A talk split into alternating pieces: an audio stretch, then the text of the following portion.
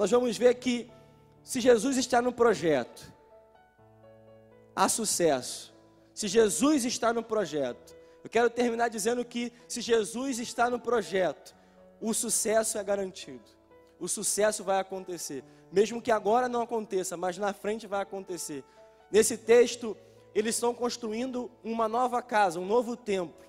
E nós vamos ver que pessoas passavam por aquele templo e menosprezavam aquela obra, menosprezavam o que estava sendo construído, porque não tinha tanta beleza como o templo de Salomão. Mas Ageu nos fala que, mesmo assim, a glória dessa casa seria maior do que a primeira. E nós ouvimos esse texto, lemos esse texto até os dias de hoje. Ageu fala que a glória daquilo que estava sendo construído e menosprezado pelos homens teria uma glória maior do que o templo de Salomão. Sabe por quê? Porque a gente vai ver que anos depois, Jesus pisa naquele lugar.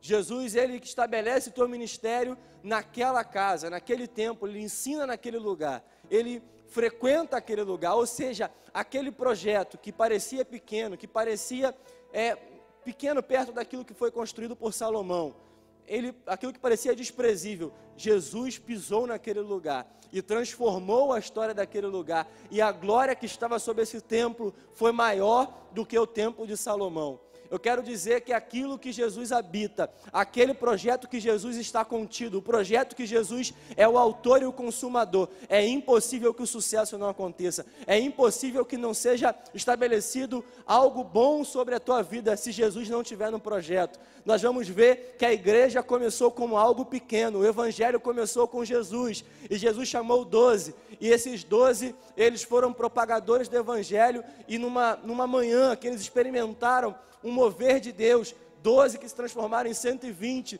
através daquilo que aconteceu em Pentecostes, se transformou em 3 mil e alcançou a minha vida e a tua vida. E alguém alguma vez falou assim: Olha, nós não podemos fazer algo contra a igreja, vamos tentar fazer o seguinte: se esse projeto for do Senhor, aí vai acabar. Mas se esse projeto for de Deus, nada, nada, nada pode impedir aquilo que ele estabeleceu. E a igreja continua de pé, a igreja continua caminhar, caminhando, mesmo no tempo de pandemia, mesmo no tempo onde os cultos presenciais não estão acontecendo. Efésios fala que a igreja cresce a obra de Deus cresce, o edifício de Deus cresce. Esse, esse crescimento é constante, esse crescimento continua acontecendo. Aquilo que envolve Jesus, eu tenho certeza que o sucesso é garantido. Então, comece faça algo novo. Nesse tempo que nós estamos vivendo, experimente coisas novas, experimente começar projetos, experimente tirar da gaveta projetos que você engavetou, botou na sua gaveta e falou assim: Olha, eu já desisti disso aqui,